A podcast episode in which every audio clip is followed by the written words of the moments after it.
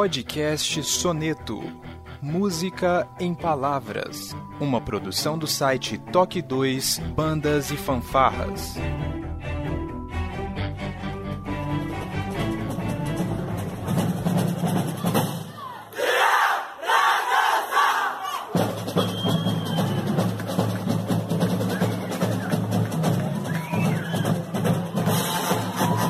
Dia, boa tarde, boa noite, sejam bem-vindos a mais um Toque 2 podcast Bandas e Fanfarras no ritmo da vida na batida do coração. Diretamente de Ribeirão Pires, São Paulo, eu sou o Josi Slay e hoje está aqui comigo estreante no Toque 2, diretamente de Caieiras, São Paulo, Alex Pereira, lá do Papo de Músicos. Seja bem-vindo, Alex. Muito obrigado, Josi. Boa noite a todos. Obrigado pelo convite. Boa noite, Kátia. É um prazer falar contigo. E vamos bater esse papo legal hoje. Muito bem, ele já deu spoiler aí, mas todo mundo já viu a capa do programa. Diretamente de Bragança Paulista, Kátia Bona, seja bem-vinda ao Toque 2. Oi, muito obrigado pelo convite. Fico muito feliz de participar. E tamo aí, vamos conversar. Muito bem. Você que leu aí o título e tá achando que a gente vai bater um bono até o 46 antes de pegar o instrumento, não é isso não, hein? Tem muita coisa aqui que a gente vai conhecer um pouco da história da Kátia, mas logo depois da nossa vírgula sonora.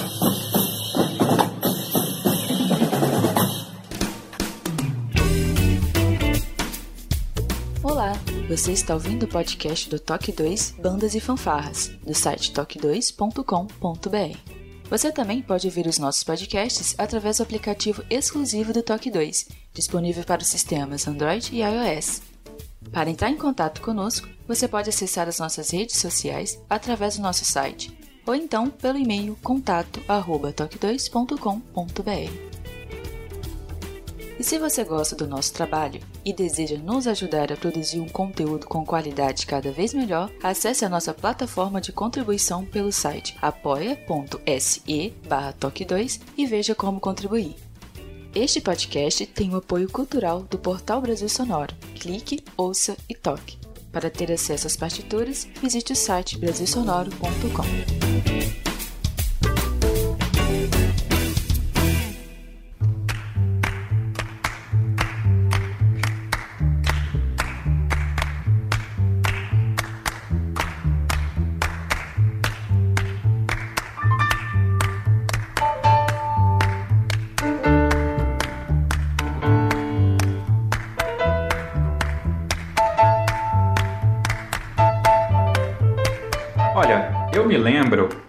falar, eu não sei se a pessoa vai escutar aqui, eu vou citar nomes, eu não tenho problema nenhum, muitas amizades no meio de bandas aí. Eu me lembro que um amigo nosso e maestro chamado Marim Meira chegou com uma capa, uma capa de trombone que tinha um, um BM lá, né? Que era a capa do Bona, segundo ele, né? E é, era, acho que era MB, né? Que é Marcos Bona. Isso. Bem. Marcos Bona. Exato, e, e automaticamente a gente perguntou, é o Bona do, do, do, do Ré lá? Aí os caras, não, ele faz, ele faz capa aqui, ele é trompista, não tem nada. Eu falei, não, não é possível, deve ter alguma coisa a ver com Bona. Não, não tem. Tá, mas aí assim, fica aquela coisa, né? A gente conhece o homem, né? O, a pessoa. Mas aí o pessoal falou: Meu, é porque você não conhece a esposa dele. Quem manja é a esposa, não é ele. Vieram falar. Eu falei: É sério, é. Ela é concertista, toca pro Ozesp, é pianista, é fantástica. E eu, pô, quero saber quem é, quero conhecer essa pessoa, né? Foi assim que a gente chegou até você, Kátia, tá? Mas aí você tem aqui três perguntas que a gente copiou aí de um outro podcast podcast, mas com muito orgulho, porque faz todo sentido. A gente quer saber aqui qual que é o seu nome, né, completo, qual é a sua idade, se for possível, claro, se não for nenhuma ofensa, e qual que é a sua profissão, aquela profissão que, que paga a conta da internet. Vamos lá, o meu nome completo é Kátia, com K-A-T-H-I-A, Gilgliano de Souza Bona, com dois N's o Bona. O Bona que você falou do solfejo é com N só. Então o meu é com dois. E eu tenho 58 anos e a profissão que paga. Bom, eu uh, já há 30 anos sou empresária, né? Eu cuido da parte financeira da MB Cases. Né? Então, que é uma empresa que fabrica estojos, assim, é bem conhecida, talvez muito conhecida fora do país, porque a gente exporta 98% da produção, a gente manda para fora do país. Então, a MB é bem conhecida. E, mas foi sendo aos poucos, né? No início, a MB começou numa garagem da casa da minha mãe. Cabia um carro na garagem. Foi ali que começou a MB Case. Hoje ela é enorme, né? tem 60 funcionários e tem bastante pedidos para fora do Brasil, tudo. E para o Brasil também a gente vende bastante. É isso. A gente já vai chegar na MB Cases, mas foi bom você ter falado isso que comprovou que quem manda é a Kátia mesmo, não é o Marcos. Lamento, Marcos, mas é, não é à toa que ela tá aqui no meio das mulheres, não é mesmo? Kátia, você, você nasceu aonde? Qual cidade? Eu sou paulistana. Nasci na paulistana da Gema mesmo. Nasci na Avenida Paulista, inclusive. Sou de São Paulo, estudei música em São Paulo. Eu vim para Bragança em 2008, né? Que a gente transferiu a empresa para cá porque lá em São Paulo estava pequeno o lugar, a gente precisava crescer, então a, a, cidade aqui, a gente já frequentava a cidade aqui para férias, tudo, a gente tinha um chalé na represa e eu gostava, sempre gostei muito daqui, meus filhos foram criados daqui, brincando, nadando na represa, a gente tinha um barco, inclusive, e aí eu quis trazer a empresa para cá. E a prefeitura daqui tinha um programa de doação de terreno, que, que ela trazia empresas para gerar emprego na cidade. Então nós, nós mudamos para cá em 2008 e estamos aqui. Muito bem, você, você nasceu em São Paulo, morava ali na, na região central de São Paulo mesmo, numa época em que São Paulo era bem diferente. Não, eu morava próximo ao Ipiranga, eu morava no Jardim da Saúde, pertinho do Shopping Plaza Sul. Era ali que eu morava. Pertinho de um colégio chamado Progresso. Mas a cidade não era como é hoje, né? Tão grande assim, com tanta gente. Não, não. O, a cidade sempre foi grande, São Paulo. Mas aonde eu morava, esse bairro era um oásis, assim, era um bairro residencial muito bom. E eu morei ali desde os dois anos de idade e fui até sair de São Paulo, eu morei ali. Morei no Jardim da Saúde. Tinha uma escola perto da minha casa chamada, acho que Progresso. Tinha uma banda super boa lá. Eu acho que é uma Progresso. Será que eu tô. Eu não sei se é Progresso. Existe alguma escola? Existe o Progresso, né? Existia, mas o Progresso na cidade de Guarulhos, né? Em São Paulo ali. Eu me lembro que tinha o Paralelo, João 23, mas ali pro, pro lado do Ipiranga, né? Então não era Progresso. Eu não lembro. Eu, né, nessa época eu não era de banda, né? Então eu só sabia que tinha ali perto uma banda boa.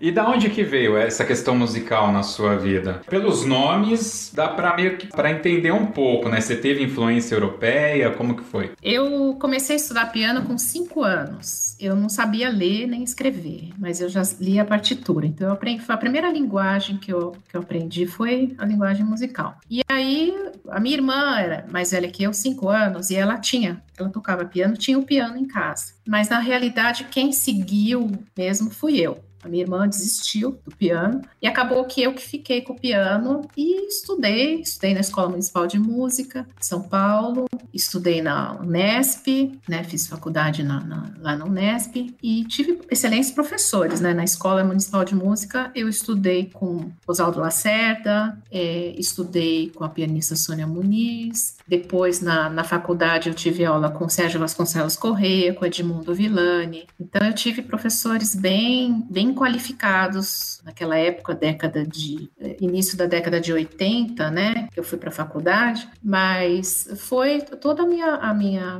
vida musical foi feita em São Paulo. E aí eu segui com 22 anos eu casei com Bona e comecei a me especializar uh, como pianista camerista, né? Então eu, a minha especialidade é acompanhar instrumentos de metal, né? Minha paixão é, são os metais. Então eu tenho bastante conhecimento do repertório de piano e trompete, trompa, trombone, principalmente. Eu fui pianista do Wagner Polchuk, que é o primeiro trombone da OSESP, durante 15 anos. Eu era pianista dele. A gente tocou fora do Brasil, a gente fez bastante coisa, gravamos CD. E eu toco muito com trombones, com trompas, principalmente, né? Tocava muito com, com o Bona, quando ele... O Bona, ele é trompista, vocês sabem disso. Ele não é só um Sim. case maker, né? Hum. Ele é um baita de um, um, trompista. Ele parou de tocar porque ele teve uma distonia neuromandibular. E ele parou de tocar, mas ah, quando eu namorava com ele,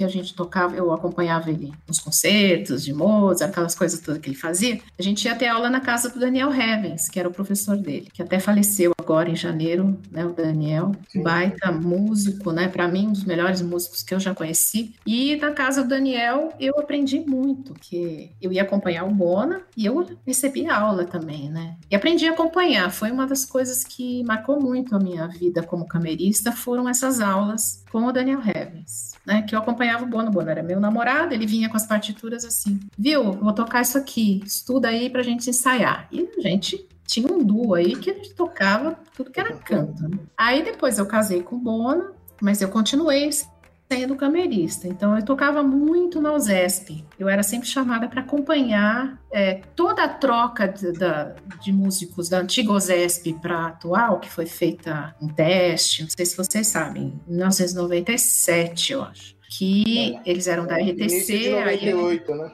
Isso. E aí eu fiz bastante, eu acompanhei a maioria dos, do pessoal lá, dos metais, principalmente nesse teste que foi o John Nashlin fez. Ele revitalizou a orquestra, ele, né? Quem não quis fazer o teste ou quem não passou no teste continuou na orquestra da TV Cultura, que, que era a orquestra antigamente era, era funcionava assim, a OSESP. E aí quem passou no teste e tal foi para a Sala São Paulo, que até hoje é a orquestra. Então, nesse tempo todo eu, eu acompanhei uh, muitos músicos da OSESP, né?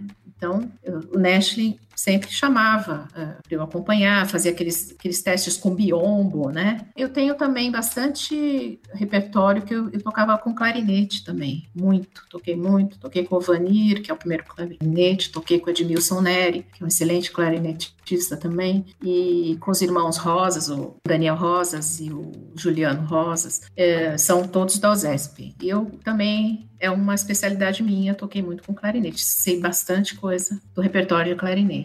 E foi assim, eu, eu não estudei fora, mas eu fiquei no Brasil e sendo camerista mesmo. Foi essa a minha opção. Eu acho maravilhoso que um pianista siga esse lado, porque tem muito trabalho, tem muito serviço pianista camerista, que sempre tem teste em algum lugar, sempre tem coisa para você tocar. E também eu toco uh, quando eu vou em encontros internacionais, que a MB Cases vai, né? Encontros de trompa, de outros instrumentos, e eu também toco nesses encontros, né? Então, o pessoal sabe que eu tô indo, sabe que eu toco repertório e fala para mim: "Ah, você vem, então você me acompanha". E eu vou e acompanho. Eu toco fora do Brasil também. Então, para mim, foi ótimo ter seguido esse lado, né? Porque ah, no início, quando você começa a estudar piano, você quer ser pianista, né? Concertista solista. Só que isso não é a realidade, é muito difícil você ser uma pianista. Tem que nascer igual o Nelson Freire, uma Marta Argerich, nem todos são assim, né? Então, se você é um bom pianista, toca bem e, e segue por esse lado da, da, música de câmara, eu acho que existe um leque assim de trabalho muito maior, né? Inclusive você ganha muito bem sendo pianista camerista. Fora do Brasil você ganha muito bem. Eles pagam bem mesmo para ser uma pianista que acompanhe todo mundo. Então eu segui essa, essa linha na parte de musical, né? E foi assim que aconteceu. Essa parte musical foi assim. O, o, nosso amigo em comum, né, o Felipe Sangali, infelizmente ele não pôde estar aqui hoje, ele, ele comentou comigo o seguinte, que você, é, além de pianista, ele usou um nome correpetidora. O que, que é uma pianista correpetidora? É, não tem muita diferença. Ah, por exemplo, tem o pessoal da, do Teatro Municipal, minha amiga, tem uma amiga que toca lá. Ela, a correpetição é você ficar acompanhando também é, cantores e coisas assim, né? É a mesma coisa que ser camerista. É, você fica, toca o repertório, né, dessa música de câmara mesmo. Legal. Thank you.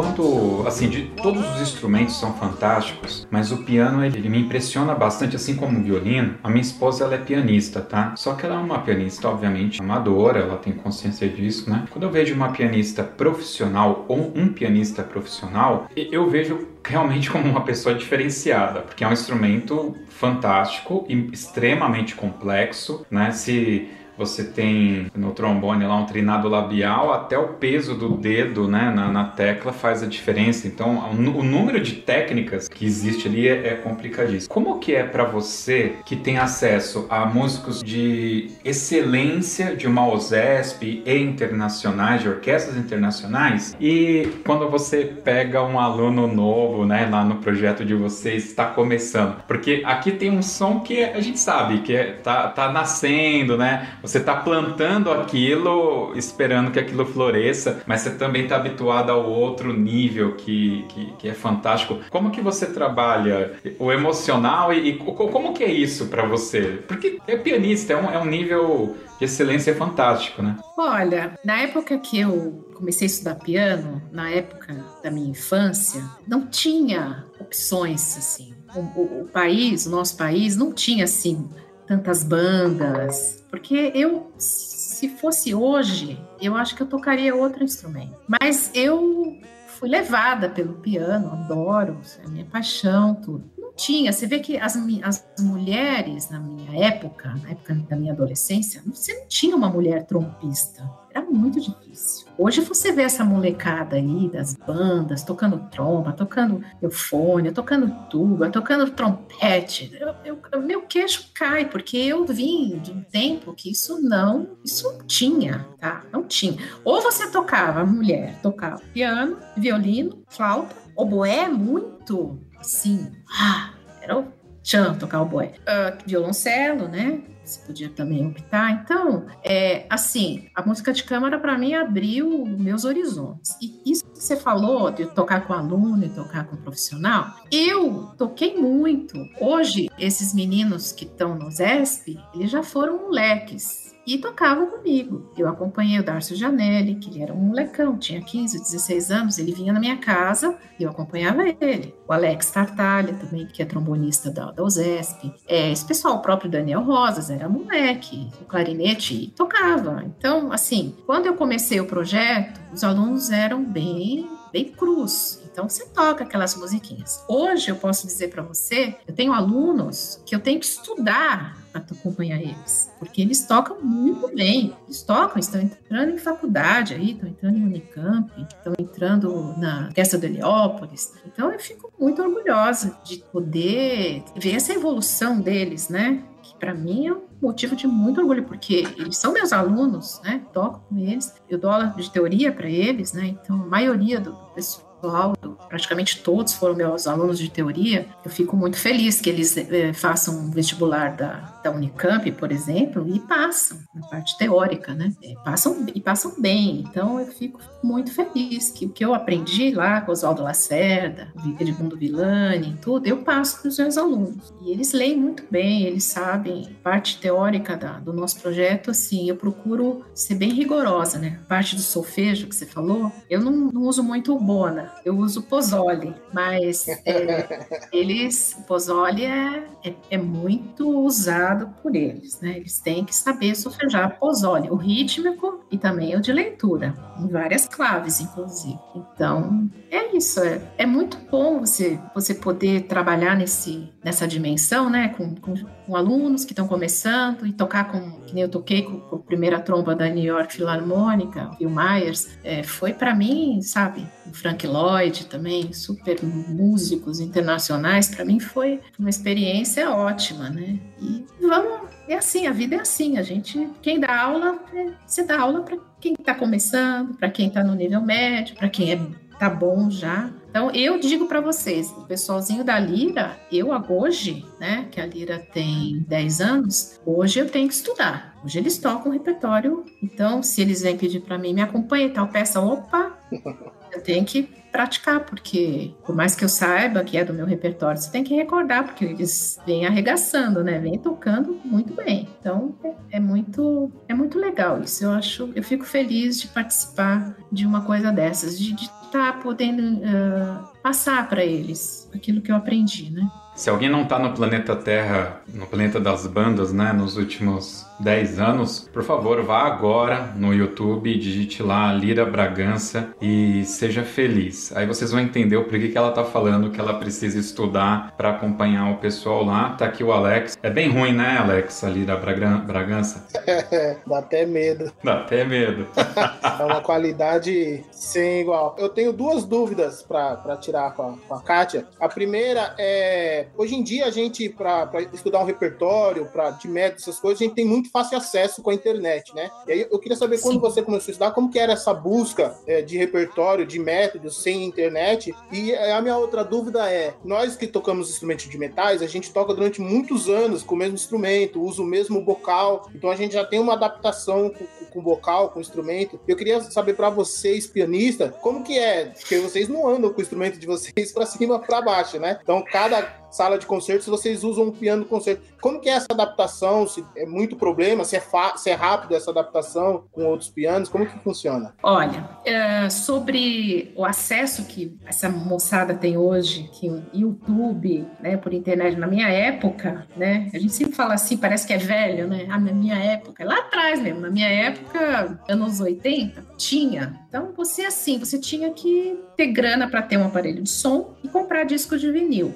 Eu sou da época do disco de vinil. E nem todo mundo, eu, por exemplo, não tinha, não tinha aparelhagem de som porque era uma coisa muito cara. Então, eu tinha um gravadorzinho e eu tinha pessoas amigas que tinham e eles gravavam naquela fita fita de gravador, cassete. Eu tinha muitas fitas, eu tenho aqui em casa ainda, numa caixa, umas relíquias aí, mas não tenho aparelho que toque isso mais. Enfim, era muito difícil, tá? Hoje você tem a possibilidade de não só ouvir o cara, mas ver no, no YouTube, né? O teu, sei lá, teu ídolo, quem você acha que toca bem, você vê, você vê tudo. Naquela época, na minha época não tinha. Então era uma dificuldade, era a época das cavernas, era muito difícil. Agora, hoje é mais fácil. E o piano é o seguinte, o piano, o pianista sofre. Porque, por exemplo, quando eu toco na Sala São Paulo, é uma felicidade, né? Os pianos lá são maravilhosos. Eu mesma tenho, é, eu tenho dois pianos de cauda. Um na minha casa, outro na empresa. E eu tenho um piano bom, que é da marca Yamaha. E eu acho que na cidade aqui de Bragança, os meus pianos são os melhores pianos que tem porque o que tem é piano muito velho. As pessoas acham assim que piano, às vezes as pessoas vêm me perguntar: "Ah, eu tenho um piano de 1890". Putz, eu falo: "Ai, Jesus, é Vende. que nem você tem um carro velho". Né? Vende. Né? Piano, piano, gente, é que nem é diferente de um violino, né, por exemplo. Mas piano ele é um instrumento mecânico, ele é igual um carro. É piano, piano bom é piano novo, tá? Novo, tem que ser. É, não tem outra e assim, eu já toquei em lugares terríveis, que o piano era péssimo, afinação ruim, teclado horrível, desnivelado, horrível. Principalmente no interior, a gente toca em lugares que o pessoal, coitado. Uma vez eu fui tocar no interior aí e fazer um recital, e eu cheguei antes e fui direto no piano, porque a primeira coisa que eu faço quando eu vou tocar no lugar é experimentar o piano, porque você está tocando um instrumento que não é o seu, né? Isso é muito difícil. Fui, sentei no piano, quando eu olhei assim, tinha a nota ré do baixo do piano, estava sem a tecla a tecla inteira, tinha um buraco aí. A menina veio para mim, a que estava coordenando o falou, viu? Ela chegou perto e falei, ah, não tem uma tecla. Eu falei. Aí ela falou assim, ah, é, não tem. Mas você vai usar ela? Cara, eu fiquei um, acho que um minuto processando essa informação. Como assim eu vou usar essa técnica? Lógico. que, que ela achou. eu tive que tocar o meu dedo. Eu usava aquela tecla, lógico, você toca o pelo inteiro. Né? E eu, meu dedo caía naquele buraco eu tentava, quando eu oitavava, não pensar no, no, dedinho lá, naquela oitava lá embaixo, mas às vezes você está mecanicamente. Automático, né? Automático, né? Então eu fui, ia com o dedo lá, puf, caía no, no buraco. Ah. Sim, é, tem, aconteciam essas coisas. Então, você ter uma ideia, do que o pianista sofre, né? Da, dessa parte de, de instrumento. Assim, fora do Brasil, eu não nunca toquei num piano ruim. Isso a gente tem que falar, que Estados Unidos, na Europa também, os pianos são, são decentes, né? São bons, são afinados. Então, são pianos de universidade, geralmente, né? Então, eles são, são incríveis. Aqui no Brasil é complicado. Aqui em Bragança mesmo, na Casa de Cultura, o piano é muito velho. Tem condições de tocar. Então, eu não faço algumas coisas aqui na cidade porque eu não tenho instrumento, entendeu? Essa história do, do piano é, é muito, muito engraçada, é muito engraçada. Quando eu conto, todo mundo morre de rir. Porque ela me perguntou assim, mas você vai precisar dessa tecla? Como, né? Você, putz, você fala isso para um pianista, é complicado, né? Mas foi interessante. Uma experiência bem é, tem, sempre tem histórias, né, que você conta de bastidor também, que são engraçadas, né? Acontece muito. É, uma vez eu tava no palco e eu tava tocando de cor, né? Tava dando um recital, de repente eu olho pro chão, minha visão periférica vê uma barata. Barata se aproximando e eu tenho horror de barata. Aí a barata no palco zanzando e eu pensando, ela vai pegar, subir no meu pé, que tá no pedal, e vai subir em mim, e vai ser. Fiquei desesperada. Tive que ter uma concentração incrível para poder continuar sem aquilo me incomodando, né? Mas enfim, ela entrou numa frestinha da, que tinha nas ripas do palco, assim, e não vi mais. Não vi, mas fiquei preocupada, né? Você já não toca legal sabendo que tem uma. E barata comigo é assim. Eu e ela no mesmo lugar não funciona. Eu tenho que. Né? que o pior de ver uma barata é quando você não vê mais ela. Mas enfim, foi. Tem umas situações de palco assim que são engraçadas. Você viu a barata uma vez e de repente ela sumiu, aí, aí realmente ficou é. complicado. Eu vi, eu vi que ela entrou por baixo do palco, né? Então, assim, depois perto eu fiquei meio que prestando atenção e não, não vi mais. Mas assim, acontece coisas no palco. Por exemplo, eu tive uma viradora de página, que ela foi virar página para mim, e a partitura eu tinha montado xerox assim, tipo uma sanfona, e quando ela virou, caiu tudo. Caiu, caiu, despencou da estante do piano. Ou então você tem aqueles virador de página que senta e fica dormindo. Aí você faz o sinal, vira, vira, e o cara não vira. Mas essa caiu a parte todinha. Por sorte, era assim, virava a página e tinha uma pauta, uma linha só para acabar o movimento. E eu meio que sabia decor. Então eu encerrei, né, morrendo de desespero, aí parou entre um momento e outro para catar a música. Tem essas coisas também. Virador de página é uma coisa importante para pianista, sabe? Sabe saber virar, tem técnica para virar página. Meu Deus do céu. Vocês sabiam disso? Legal. Não, é. não sabia. Eu não achei que eu ia escutar isso na minha vida. Eu tô com 42. Então vou agora, por favor, técnica para virar a página. Essa, essa não, essa esse bate-papo tá ótimo, Kátia.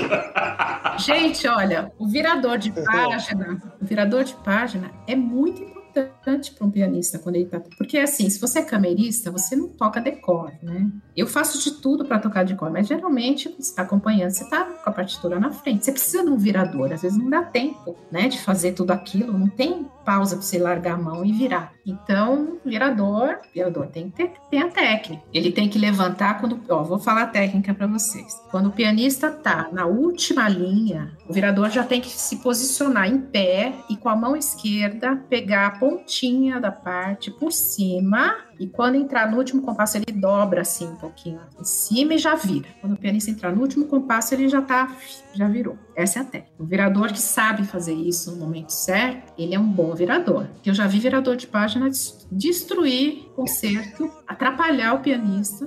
Isso é muito ruim. Então, tem gente que chama virador de página, assim, vai pro concerto, tem que ter aquela pessoa para ver na página. Vira assim, tipo, uma pessoa coadjuvante do pianista, né? Não, não, quero aquele virador, ele vira bem, entendeu? E eu sempre virei página muito bem. E, e tem que ficar de olho, porque o pianista ele dá um ele faz um gesto na hora que ele quer que você vire também. Existe essa, essa linguagem. É que nem quando o pianista tá, tá de olho em quem ele vai acompanhar, que o cara vai entrar, ele dá aquela respirada, você tem que entrar junto Então, virador também tem que perceber quando o pianista quer que vire. Por isso que ele está posicionado, né? Por isso que tem que ele tem que levantar na última linha e virar e, e se preparar para virar. Ele tem que estar tá preparado. Não pode ser aqueles virador que senta e não levanta mais, né? Que nem aconteceu comigo.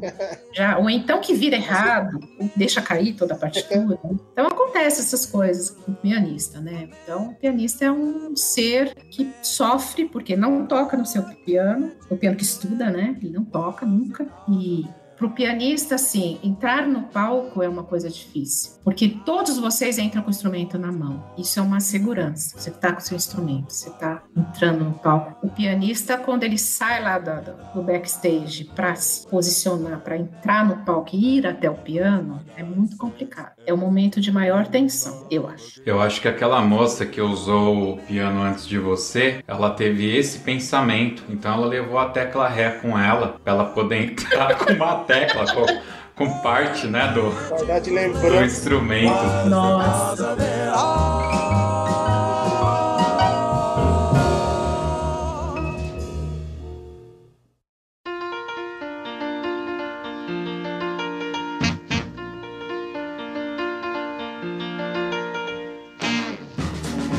Kátia, o que que define, né, quando a gente fala, ah, ele é virtuoso? Como que é essa questão? Porque, como eu falei anteriormente, o, o, o piano ele é muito difícil, para você executar ele normal já é difícil, né? E o que que vai definir? Pô, a Kátia já é top, mas aí tem um outro cara que é mais top do top. Tem, ou tem, você tem, sempre tem um melhor que você. Mas assim, o piano, o virtuosismo que eles falam, é assim, você é, é um nível técnico alto. Então você fala assim, ah, aquele pianista tem uma técnica, ele é um virtuoso, tá? Tem virtuosidade. Então, uh, isso quer dizer ele é virtuoso. Existem N graus, né, de você pode determinar um pianista, né? Tem o pianista que toca com simplicidade, tem o pianista de nível médio que toca, toca músicas dedilha bem e tal. Tem o pianista virtuoso, que tem técnica, que toca concertos, coisas mais difíceis. E tem aqueles pianistas do nível do Nelson Freire, né, da Marta Argerich, do Maurício Polini. Então, tá aí o Javane. Então, são, é outro nível esses daí, né? Que ganham concursos internacionais tal. Mas é realmente o piano ele você pode brincar com ele, né? Um instrumento que foi muito usado, né, no século XIX, é, pelos compositores, inclusive, né? Os compositores compunham, a maior parte dos compositores compunham no piano por causa da parte harmônica, né? O piano dá toda a harmonia para o compositor, então o compositor compõe, compunha no piano. Hoje tem esses programas, né, de computador, tudo que facilita muito a vida do compositor. Mas antigamente era o piano. Por isso que todos, a maioria dos compositores escreveu obras para piano. Inclusive eles sabiam tocar piano, né? Porque ele se chama piano, né? Era um instrumento diferente do cravo que a corda é beliscada o piano, a corda é o martelo, ele bate na corda, né? Ele faz a corda vibrar. E esse mecanismo possibilitou que o, quem tocasse esse instrumento tivesse dinâmica, conseguisse fazer a dinâmica, né? Forte piano, piano forte. Então, na verdade, surgiram os primeiros piano fortes na época, porque você conseguia pela mecânica do instrumento ter a dinâmica de forte piano, coisa que o cravo você não consegue. O cravo tem aquele som de corda beliscada mesmo. Você não tem, consegue muita não consegue dinâmica em cravo. Mecanicamente não tem. E o piano tem. Piano você consegue essa. E quando, mas eram muito ruins os pianos naquela época, muito ruins. Só no século XIX os pianos começaram a ficar bons, né, com a família Pleyel, francesa, né? Que eram os pianos que Liszt tocava, Chopin tocava, os pianos Pleyel. E no início do século XX, com os irmãos Steinway, que aí o piano atingiu uma, um nível mecânico que hoje ainda é o melhor piano né, que existe. E quando Bach viu os primeiros pianos, né, ele falou, ele não gostou, né? Ele falou, esse instrumento não vai vingar, não vai vingar. E mal sabe ele que a gente toca, inclusive, a obra dele no piano, né? Muito bem, muito lindo. E mesmo Beethoven, Beethoven tocava em piano ruim. Eu imagino se Beethoven tivesse hoje um Steinway nas mãos, né? Para o que ele não faria, né? Mas é essa piano é assim. Ele tem essa capacidade, né? Todo mundo uh, você vai para uma aula de harmonia, o professor te ensina no piano, né? Pelo menos assim era na faculdade, né? Percepção, o professor vai lá, toca as notas, você escuta. Eu mesma dou aula de teoria para os meus alunos, eu uso muito piano, teclado, para eles terem referência de notas, os intervalos também, né? É muito importante. O piano é um instrumento muito, um dos mais importantes que tem. Bom, a gente falou bastante aí dessa, da sua parte pianista, né? E temos algumas risadas também. Mas a jovem Kátia, em que momento que ela falou, ah, acho que eu vou por esse lado aqui da música. Ela não queria ser uma médica, enfermeira, costureira, estilista. Sempre a, a música chegou e falou: ah, ser músico. Na escola, eu gostava muito de, da, das matérias humanas, né? Português, geografia, essas matérias. Eu não sou muito de matemática, né? Então, eu tinha uma professora muito boa na escola, ela gostava muito do jeito que eu escrevia. E ela queria, porque queria que eu fizesse jornalismo. Então, o jornalismo foi uma segunda opção minha. Mas eu, depois, começando a tocar tudo, eu peguei gosto pelo piano, eu coloquei o piano como primeira opção. Mas eu, se não fosse pianista, eu, eu acho que seria uma jornalista.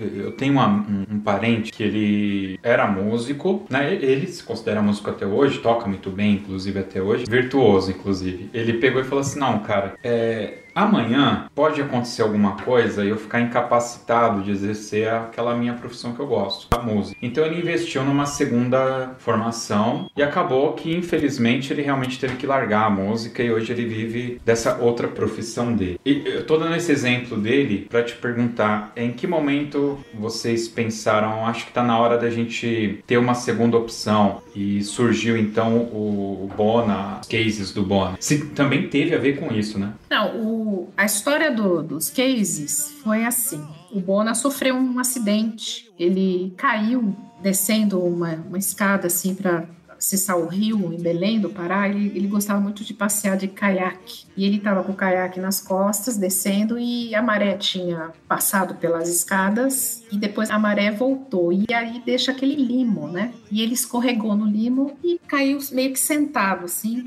Aí se levantou, foi andar de caiaque. Quando ele voltou, é, eu vi na, nas colunas dele uma mancha preta horrível. E aí foi que tudo começou. Ele teve um, uma hérnia de disco e ele sofreu três cirurgias, né? Porque foi muito complicado isso daí. E aí ele, na primeira cirurgia, ele sofreu bastante, né, por causa da, da, da, operação. Ele achava difícil carregar os estojos, porque o estojo de trompa antigamente, não sei se vocês já viram, é, a trompa era inteira. Então era aquele estojo inteiro que tinha uma alça de mão, só uma coisa dura, né, preta, aquelas caixas pretas. E ele carregava aquilo na mão, aquilo doía a coluna dele. Então ele projetou para ele com fibra de vidro, uma coisa leve, um modelo de alça de mochila que ele achou confortável para ele. E ele fez. O Bona, ele sempre fez aeromodelismo também, ele sabia fazer essas coisas. Tinha um amigo tapeceiro, o amigo fez o estojo por dentro e foi. E foi pro Zesp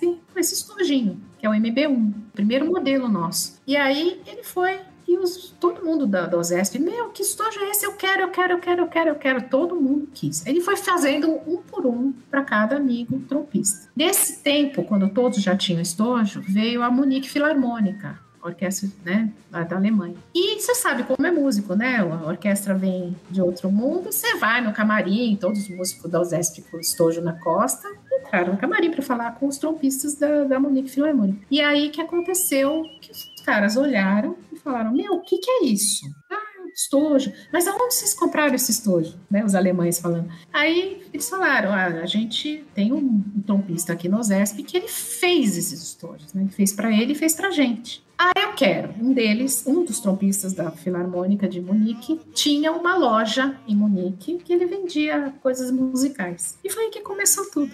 Ele fez um pedido e nós fizemos. Estojos para ele, mandamos. Aí eu virei pro Bono e falei, bem, a gente vai exportar já de cara assim, a gente tem que ter uma empresa, tem que ter um CNPJ. Como é que vai fazer? Aí a gente montou a empresa e aí a Monique ficou com os estojos, né? O naipe de trompas de Monique todo com o nosso estojo. Eles foram, eles foram pro Japão e no Japão os japoneses quiserem. Então, aí que entrou a Yamaha na jogada, a Yamaha é a nossa maior compradora de, de estojos. Isso há 30 anos atrás, mas foi assim que começou. A propaganda boca a boca, os músicos iam pelo mundo inteiro fazendo turnê com nossos produtos. Quer dizer, a gente nem teve o trabalho de fazer propaganda. Propaganda foi de músico para músico. E foi assim que foi foi crescendo, a gente teve que ir junto. E aí, quando o Bona teve a distonia, ele teve que ficar, ele parou de tocar profissionalmente, né? E ele teve que falou, falou, bom, vamos ficar na empresa. A empresa era pequena ainda em São Paulo. Quando ele largou o ZESP e ficou na empresa, a empresa cresceu, multiplicou muito. E a distonia, o que, que causou a distonia? A distonia é um problema neurológico que dá, que é, são os movimentos repetitivos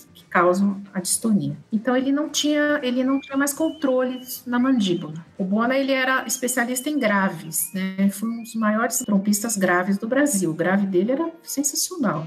E foi aí que afetou a distonia afetou justamente na parte que ele tinha mais facilidade, que era o grave. Então ele teve que parar de tocar e a gente ficou na empresa, né? Eu ajudava ele na empresa, na parte, a gente dividiu as tarefas, né? Eu fiquei na parte financeira e ele ficou na parte de desenvolver. Ele foi desenvolvendo um monte de estojos, né? Só de trompa, tem não sei quantos modelos aí, só de trompa. Aí ampliou, fez para clarinete, fagote, trombones, trompetes, tem dois, três, quatro trompetes, tem vários modelos, né? Tem muito modelo de soja. Aí a empresa cresceu e aí a gente ficou pequeno lá, né? Em São Paulo, o espaço, e a gente veio para Bragança. Foi assim que aconteceu. Então, eu meio que fui obrigada a ser empresária, né? Fui obrigada, tive que aprender, tive que aprender a lidar com o financeiro, a lidar com exportação, por exemplo. Um troço difícil você lidar com fechamento de câmbio, essas coisas. Eu tive que aprender ajudar ele, porque ele já cuidava de uma parte complicada, que era a produção, né? Então eu ajudei ele nessa parte financeira, parte de funcionários, enfim, essas coisas. Hoje a MB já tem, né? A gente já tem outros esquemas aí, né? Mas Agora meu filho está assumindo a MMB, né? Meu filho mais velho. Eu tenho dois filhos, né? Um de 32 e um de 30. E tenho uma netinha também, de um aninho. E o meu filho mais velho, ele está cuidando agora, está trabalhando com a gente há mais de um ano, está cuidando da MB. E o meu segundo filho, nenhum filho é músico, tá? Os dois são engenheiros. Um é engenheiro de computação, que é o André, meu filho mais velho, e o outro é engenheiro aeroespacial. Ele trabalha na Embraer, em São José dos Campos. E o mais velho está na MB, está ajudando a gente, está assim, inteirando da empresa, né? Que ficou complexa, né? Não é mais do jeito que começou, né? Lógico, cresceu, tem muita coisa para fazer, muita coisa para resolver. Tem dia que eu só, meu trabalho é resolver problemas. Bem-vinda.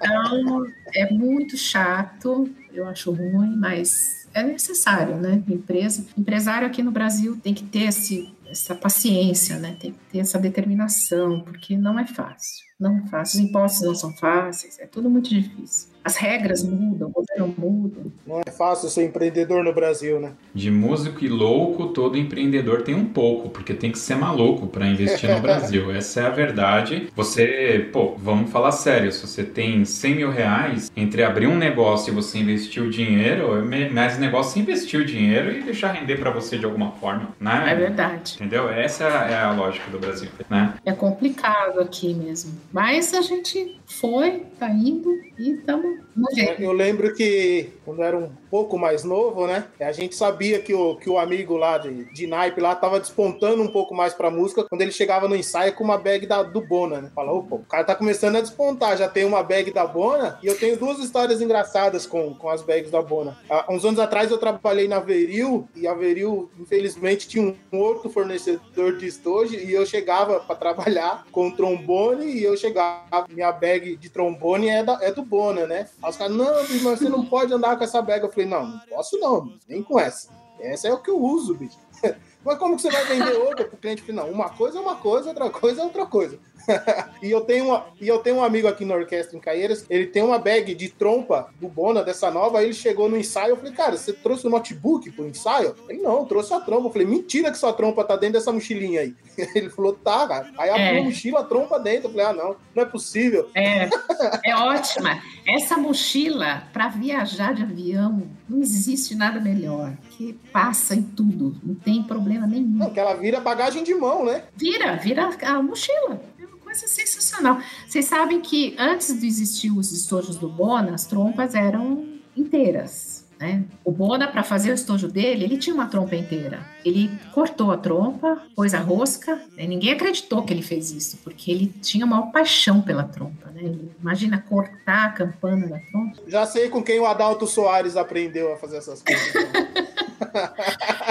Não foi o Bona que fez, ele foi com, com um rapaz, um cara que mexia com isso, né? Ele foi, comprou as, as serrinhas, comprou tudo e depois deixou para ele. E aí ele falou: Não, eu vou cortar, vou fazer um estojo, minha coluna não aguenta, né? Ele fez um modelo MB1 que é para trompa desmontável. Então, o que, que aconteceu com as trompas, com as fábricas? A demanda foi tanta, todo mundo queria algo que fosse fácil de carregar para viajar, para andar na, na moto, para andar de bicicleta tal. Aí é, aconteceu que virou, né? As trompas inteiras são bem menos fabricadas hoje e as trompas desmontáveis são muito mais. Está acontecendo com os trombones agora, tá? Vai acontecer com os trombones a mesma coisa. O trombone está passando por isso. Ele está sendo é, com a campana. Eu vi alguns modelos já com a campana rosqueada. É, o Taim foi o primeiro, né, que fez, e aí o nosso estojo foi feito para os trombones Stein, que são com a campana desmontada. Isso facilita muito, muito, muito, muito o transporte. É, fica o estojo de trombone parece um estojo de violino, né? Então acaba que. Eu, eu recentemente eu tava tocando num trombone vizinho, né? E agora comprei um outro chinês também, mas um, uma qualidade um pouco melhor. E o rapaz que me vendeu veio numa capa genérica, né? Já é bem diferente você usar um case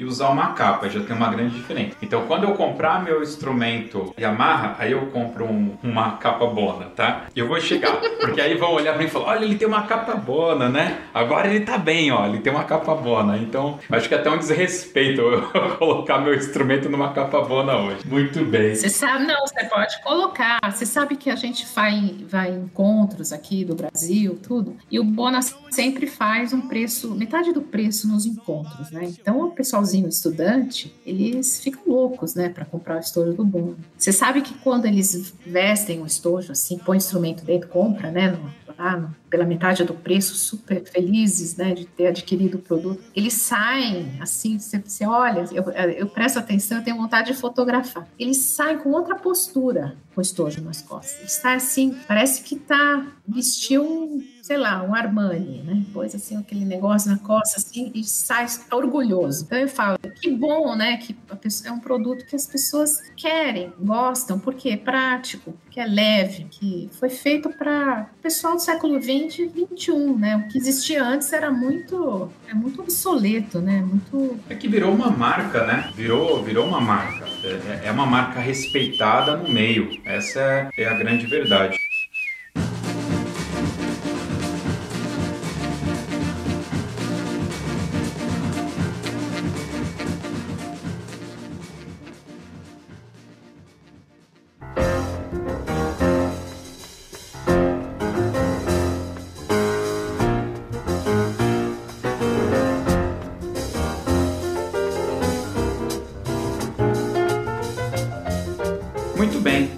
Sei, eu sei que você já me falou aí que o Bono não é muito de, de dar entrevistas, mas a gente vai tentar trazer ele aqui e vamos deixar um pouco para ele falar também. Mas eu não posso deixar de passar, Kátia, sem falar do projeto musical que vocês têm em Bragança, né? Porque é um projeto fantástico. Eu, como um admirador do trabalho, né? E como eu te falei, a gente acaba tendo esse. Eh, eu passei até essa possibilidade de ter esses contatos a partir do Toque 2, que eu fui conhecer conhecer você, o, o, próprio Maestro Bona. Apesar que ele já falou comigo umas duas vezes ali no antes de entrar na pista, eu vou lá e, e já peguei em Caeiras, eu falei com ele. Teve outro que acho que foi, falei com ele duas vezes, enfim, mas já peguei ele umas duas vezes assim, ele falou alguma coisinha é, com a gente. A forma de marchar é diferente, a escolha de repertório de entrada, o repertório na frente do palanque, a qualidade sonora é incrível é incrível, né? Ainda mais tratando de adolescentes, jovens, tem a dentição, tem toda aquela questão né, do crescimento tal. Enfim, é um trabalho de excelência. Isso é, isso, isso é fato, né? E como que foi isso? Como que uma pianista e um trompista de orquestra que faziam cases na garagem de casa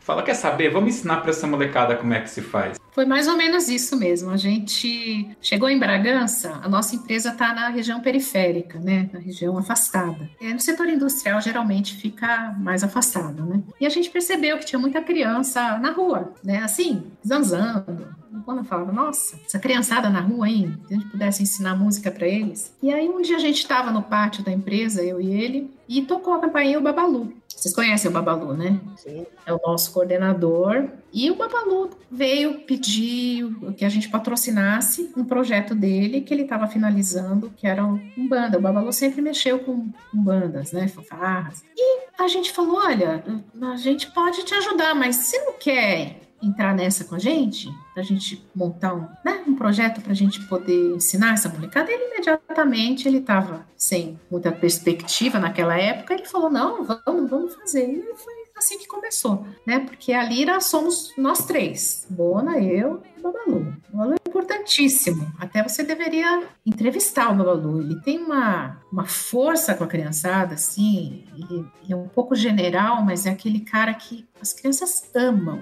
sabe? Amam ele. E ele ensina a ordem unida. As crianças marcham daquele jeito por causa dele. Ele é, ele faz a marcha, ele, ele dá aquela parte toda que é complicada do aluno, o aluno ter disciplina, né? parte disciplinar da banda, é o Babalu. Sem ele, a gente não conseguiria, nem eu e o Bob. Ele, ele é muito importante. E ele faz o meio de campo com os pais e os alunos. Isso também é importante, ter uma pessoa que faça esse, né, tem esse envolvimento. E foi fantástico. A gente começou lá na empresa mesmo, tirava as coisas da produção, ensaiava de sábado, sábado o dia inteiro, café da manhã, almoço. A lira é assim, a gente come. Precisa fazer a criançada comer.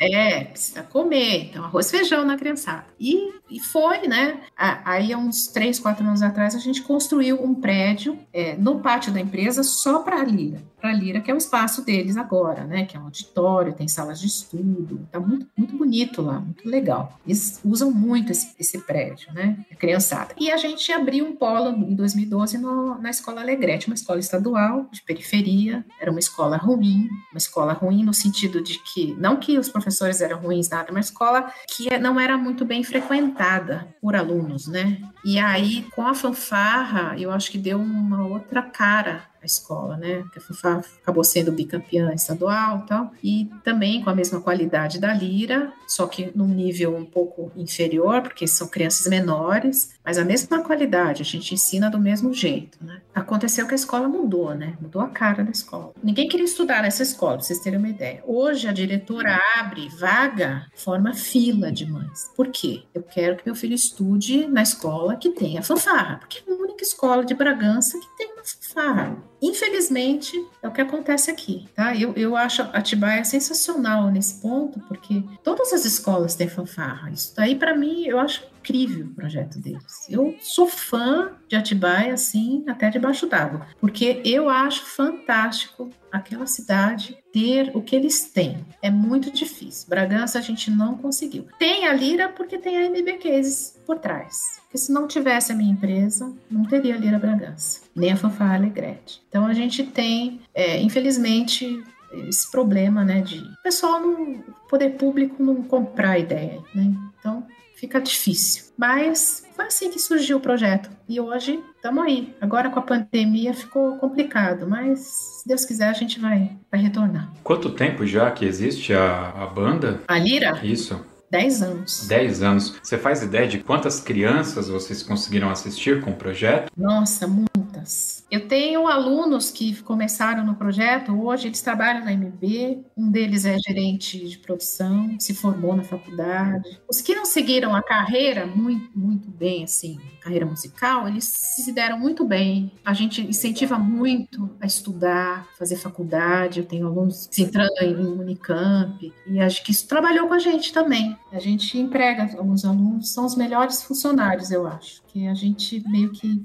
que não educou, mas a gente orientou. Eu acho que a orientação é importante. Então, eles são pessoas orientadas, são pessoas de bem, do bem, assim, são pessoas corretas, que têm a disciplina, porque o Babalu, ele, ele, ele firma a disciplina dele, sabe? Tem que ter horário, tem que chegar no horário. Então, isso tudo, a banda molda o caráter da, da, do jovem. Eu acho a banda muito importante. Toda escola deveria ter a sua fanfarra, a sua banda. Esse é o meu sonho de consumo, mas complicado você convencer políticos e poder público que isso é importante, né? É muito importante. Eu sou fã de banda, adoro Caieiras. Caieiras é a minha paixão, aqueles concursos, eu acho fantástico. Queria poder fazer aqui em Bragança isso, mas é complicado. É, cada um tem que fazer o que, que é possível, né? Com certeza. É. Eu tenho uma visão que a arte, né? Porque o que nós fazemos é arte, bandas, fanfarras, orquestras, é, mas assim como existe artes cênicas, né? Artes plásticas, tudo isso é arte. Quando ela se propõe a entrar numa comunidade, ela tem que ter um caráter de modificar e oportunizar. Eu acho que é, que é bem isso. Uhum. Você não precisa ter uma banda com 50 componentes e dali você tirar 50 músicos de excelência para as maiores orquestras do mundo. Não, seguindo o exemplo do que você colocou para a gente, você tem um excelente gerente que trabalha contigo, um excelente professor de geografia e, e por assim vai, né? Eu acho que eu e uma boa parte do pessoal que é da nossa época, o Alex está aí, participou lá com a gente, é, não são músicos. São pessoas que trabalham em diversas profissões, mas que tem toda essa parte que você colocou pra gente, né? Que é a disciplina, que é o, é o primeiro ponto, né? Para um, uma pessoa ter sucesso na vida. E o sucesso a gente não tá falando de dinheiro, mas de caráter, né? Sobre o projeto é, é chover no molhado, né? Falar do, do, do projeto da Lira. A primeira vez que eu vi eles tocando aqui em Caieiras né? Foi na chuva. Aquela... Exatamente, eu até usei, vou até citar nomes, aquele, aquele concurso daquele dilúvio, é, chegou no final do dia, tava garoando, começou um chuvisco, aí tinha banda sênior que não queria subir pra pista, essas coisas, não, eu quero que mude pro ginásio, aí eu chamei um desses maestros famosos, né, que hoje mora fora, eu falei, meu amigo, você tá bem alimentado? Sua banda foi bem tratada, você tomou café, almoçou. Se você não quiser subir pra pista, cara, eu vou ficar chateado, mas você pode ir embora, porque molecada de 8, 9 anos da Lita tocou que não enxergava um palmo à frente, embaixo de chuva, e isso não, não modificou. E, então, a, acho que a Lira já vem alguns anos sendo exemplo de um, de um bom trabalho, de, de gestão. Então, eu queria parabenizar, que é, é, é muito bom ver a, a Lira de Bragança tocando. Como o Josi já tinha salientado, é uma qualidade musical você fala, não, não é possível não, que isso é uma banda marcial. peraí, peraí, cadê? Essa molecada tem 10, 20 anos de carreira, não é possível que tem 12 anos tocando com essa qualidade. Então, é só parabenizar pelo, pelo trabalho e que vocês inspirem outros empresários a também encabeçar esses projetos aí, que é muito importante. É, eu, esse concurso da, da Lira em Caieiras, era impressionante. É, a chuva era tanta que entre uma música e outra o Bona tinha que pegar as tubas e virar assim, porque enchia de água. Parecia uma bacia gigante a tuba, né? Que enchia de água a tuba. Virava, saía assim um balde de água de dentro da tuba. Era uma coisa, mas eles é, tocaram. É, demais dia. Tocaram, tocaram bem e até ganharam, né? Eu não esperava que fosse ganhar, porque era o primeiro concurso deles. E ainda calhou de ser na chuva. Mas a gente ficou tão molhado que quando a gente entrou naquela escola que tem do lado da. No Valdo. Onde a gente, isso. A gente entrou na escola, a gente estava quente, né? Todos que tinham tocado estavam quentes. E a roupa molhada, nós começamos a exalar fumaça. Assim, uma cor. As pessoas ficavam olhando pra cara da gente assim, como se estivessem vendo fantasma, porque a gente estava saindo. Aí eu olhei para os alunos, realmente, estava todo mundo exalando é, um vapor que saía, porque a roupa molhada e todo mundo quente, né? Porque se adrenalina toca a marcha, né? Você cansa, né? Esquentou a roupa e saiu vapor. Foi incrível isso. Eu falei, meu nossa, o que, que, é isso? Nós ficamos ensopados, ensopados, mas valeu a pena, foi sensacional, foi demais. Muito bom. Kátia, eu tenho certeza que a gente sequer arranhou tudo que você já vivenciou e poderia aqui compartilhar com a gente. Eu acho que falta até, para mim, é, repertório, né, para fazer as perguntas certas. Queria eu, mas na realidade o Toque 2 ele é um projeto de paixão, onde eu acho que é muito mais prazeroso para mim, porque eu tenho contato com pessoas que eu nunca achei que poderia ter o contato, ouvir histórias, né? E eu, assim como o Alex também está fazendo, nós não somos repórteres, né, Alex? Nós gostamos. É, é só isso. A gente gosta pra caramba e quer registrar um pouquinho da história, né? E vocês é, escreveram sim uma história fantástica de vitórias, né? É, de conquistas no meio de bandas, mesmo com a empresa que é uma, é uma empresa vende um produto, mas está intimamente ligado com o dia a dia e como a gente já falou aqui, né? O dia a dia do músico e com o, o imaginário, né? Porque a marca é, MB, meu, é uma marca muito forte, né? Como você citou aí, quem não quer ter um case é, da MB, né? Muito bem. Bom, eu só tenho a te agradecer, agradecer também o Alex, e eu gostaria de aqui abrir o, o espaço, né? Para você fazer uso da palavra. Obviamente que esse podcast inteiro ele, ele é seu, mas aqui abrir para você se manifestar como quiser, mandar um abraço, um beijo para os filhos, netos, etc e eventualmente falar alguma coisa que a gente esqueceu de tocar aqui, por favor, fica à vontade, o espaço é, é todo teu. Agradeço a oportunidade, né, de falar. Eu não sou musicista de banda, né, eu sou pianista, né, não tem muito a ver com banda, mas eu sou apaixonada por banda, né, sou fissurada em banda e eu adoro todos vocês, todas as bandas. Eu sempre falo para os alunos que para eles incentivo que deve fomentar a discórdia entre com outras bandas, estão competindo, a competição tem que ser saudável, não pode ficar, sabe, distratando músico de outra banda, isso eu não admito, né? Eu fico muito triste, porque eu já vi outras bandas tratarem mal os nossos alunos e eu fico muito chateada. Então, isso é uma coisa que eu acho que o meio de bandas deveria melhorar, essa parte de, de tratar com respeito, né? Respeitar as outras bandas, né? Existe rivalidade? Existe, claro, todo mundo quer ganhar lá primeiro lugar, mas nem sempre a gente ganha, né? A gente às vezes perde. Às vezes a gente acha que perdeu injustamente também, mas isso faz parte, faz parte do concurso. Então eu ensino meus alunos a, a levarem isso em conta. E sempre aplaudir os que estão vencendo, né? A gente vê na hora que dá o resultado, eu faço os alunos aplaudam os que estão ganhando, aplaudam, vocês ganharam, vocês têm que aplaudir. Então é, é uma coisa no nosso projeto que a gente frisa bem com os alunos, né? Que não pode, não pode haver desrespeito. Porque às vezes uma não é de uma banda ou é de outra, ficam se desentendendo, brigando, se trocando farpas, às vezes até pelas redes sociais. O que, que acontece? Vão ser músicos lá na frente, vão sentar um do lado do outro. E aí, na mesma orquestra? O que, que vai fazer? Não pode. Tem que ter espírito uh, superior a isso tudo, né? esportivo, sei lá. É concurso a concurso, não importa. Estamos lá para mostrar o trabalho, mostrar. Ganhou? Ganhou. Não ganhou? Não é simples. Então, esse, isso é uma coisa que eu acho que deveria. Eu vejo muitas bandas não tratando isso de uma maneira muito séria. E eu acho que deveria ser tratado de maneira séria.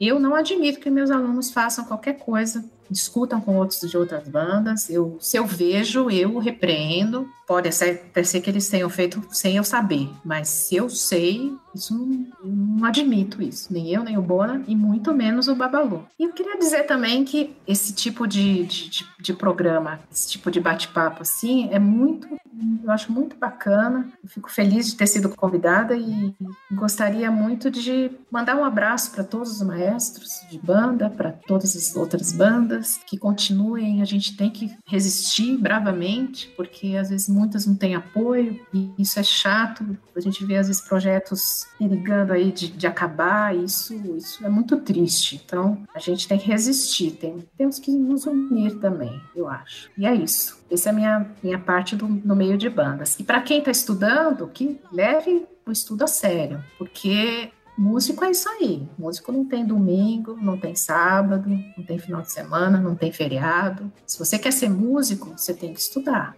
Você tem que praticar. Isso eu falo para meus alunos. Não pensa que cai do céu. Não cai do céu. Você tem que praticar. Então, quem está estudando, estudante aí, leve a sério o seu estudo. Faça o que o professor manda e tenha respeito, né? Também pelo professor, pelos colegas, pela banda, pelo organismo banda, né? Que eu acho que a gente aprende muito dentro de um, de um projeto de banda. Então aproveitem essa oportunidade. Quem está na banda, aproveite essa oportunidade. É muito, muito boa mesmo. Para a vida, né? Eu acho. É isso aí. Muito bem, muito bem. É isso aí, pessoal. Mais um podcast Toque 2 com essa figura fantástica que é a Kátia Bona. A gente deu uma segurada, óbvio, em algumas questões aqui, porque a gente quer ouvir do próprio Bona. Fica aqui o convite convite, eu não diria que nem um convite, né? É uma intimação. A gente vai ter que, que tirar ele lá, é, convencê-lo a estar aqui, bater um papo aqui com a gente também. É isso aí, valeu. Vamos agora então para a dica cultural.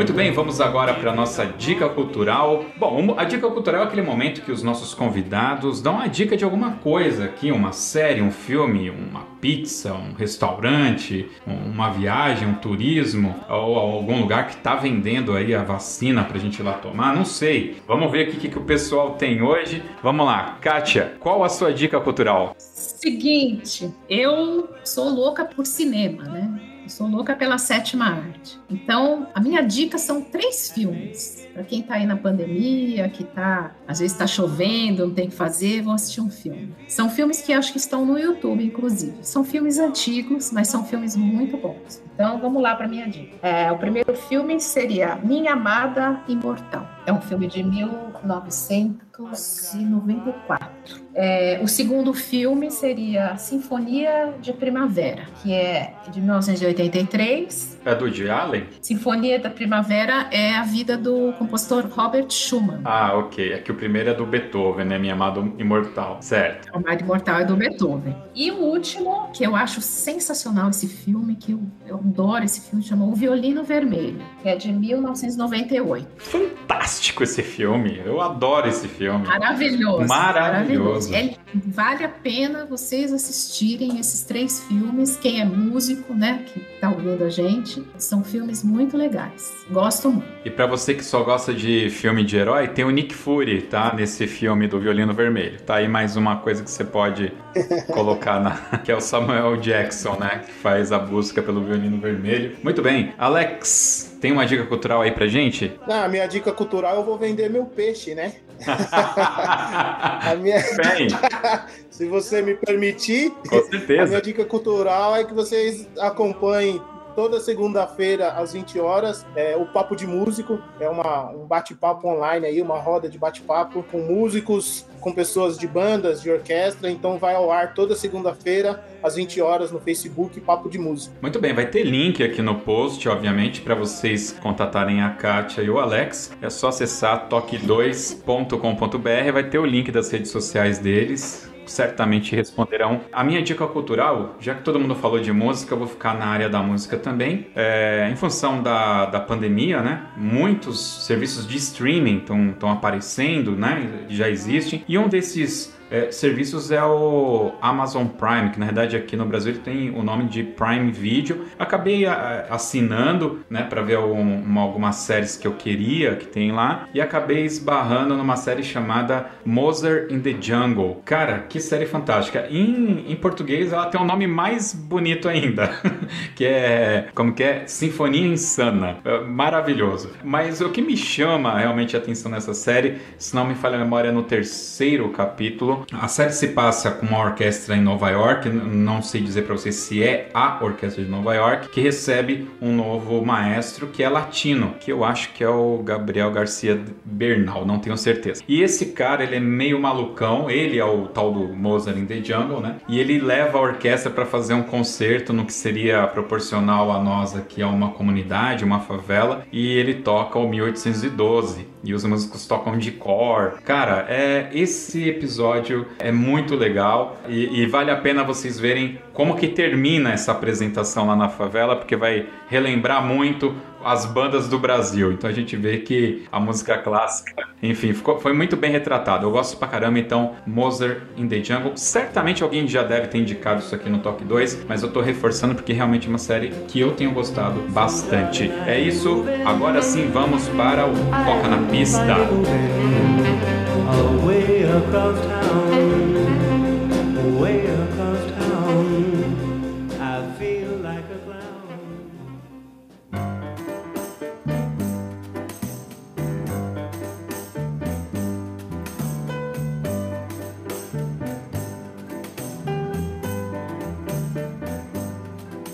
na pista é aquele momento que o nosso, a nossa convidada de honra, né? Ela vai escolher uma música pra gente escutar no final. Obviamente que não pode ser qualquer música, tem que ser a música do coração. Mas eu vou fazer o seguinte aqui, se a Kátia me permitir, eu vou pedir enquanto ela pensa ali, é, eu vou perguntar aqui pro Alex. Alex, qual que é a sua música do coração? Cara, a minha, por, por N motivos, a minha música do coração é, é, é, o tema do desenho Rei Leão, né? Que foi a, a, primeira música que eu consegui tocar de cor num concurso. Foi, e, incrível que pareça, foi a primeira peça que eu regi frente à orquestra com Caeiras. Então teve esse link décadas depois. Então é, é a minha dica é o, é o Rei Leão. Muito bem. Kátia, você já é, tocou a Bragança, enfim, já viu uma banda tocando o Rei Leão? Ah, a Lira toca. A Lira toca? A Lira Toca, tocou na Sala São Paulo, inclusive. Na época que o Alex tocou, eu também toquei, né? E no final tem um ternário em um, né? Pam, pam, pam, pam, pam, pam, pam, pam. E a gente cruzava toda hora. Aí tinha um rapaz na percussão, o Williams,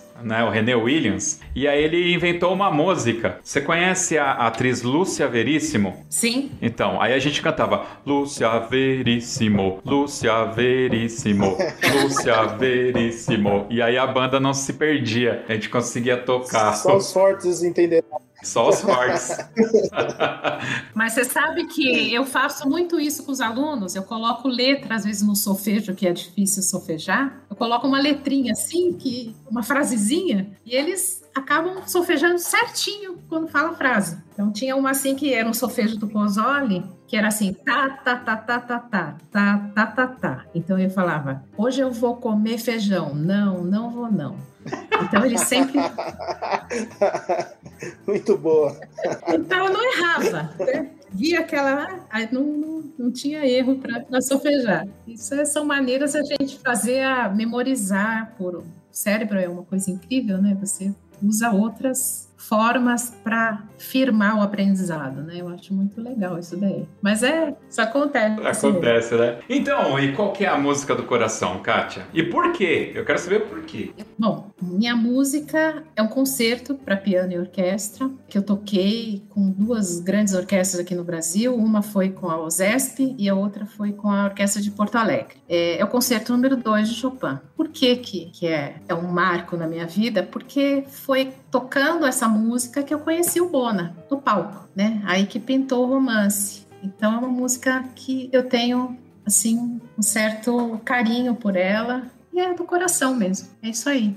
Muito bem, olha só, ainda o final romântico. Eu toquei, eu toquei esse concerto é, porque na época existia um concurso chamado Concurso Jovens Solistas. Era o maestro Eleazar de Carvalho que, que fazia esses concursos acontecerem. E é assim, você tocava, né, um concerto, tocava umas peças de, de confronto tal, aí depois tinha que tocar o concerto com acompanhamento de piano, aí você era ou não classificado. Se você fosse classificado, você, o seu prêmio era tocar esse concerto com a Sinfônica Orquestra. Então, eu fui classificada tanto em São Paulo com o Zesp quanto em Porto Alegre, na época também, que ele era maestro lá em Porto Alegre. E eu toquei. E quando eu toquei aqui em São Paulo, o Bona, recém-chegado né, em São Paulo, porque ele, ele é de Belém do Pará, mas ele na época tocava na orquestra do Teatro Nacional de Brasília, e ele tinha acabado de entrar no Zesp. Então, conheci ele no palco, aí. Mas não aconteceu nada. Depois, a gente se encontrou no festival de Gramado, e aí pronto, aí a gente começou a namorar.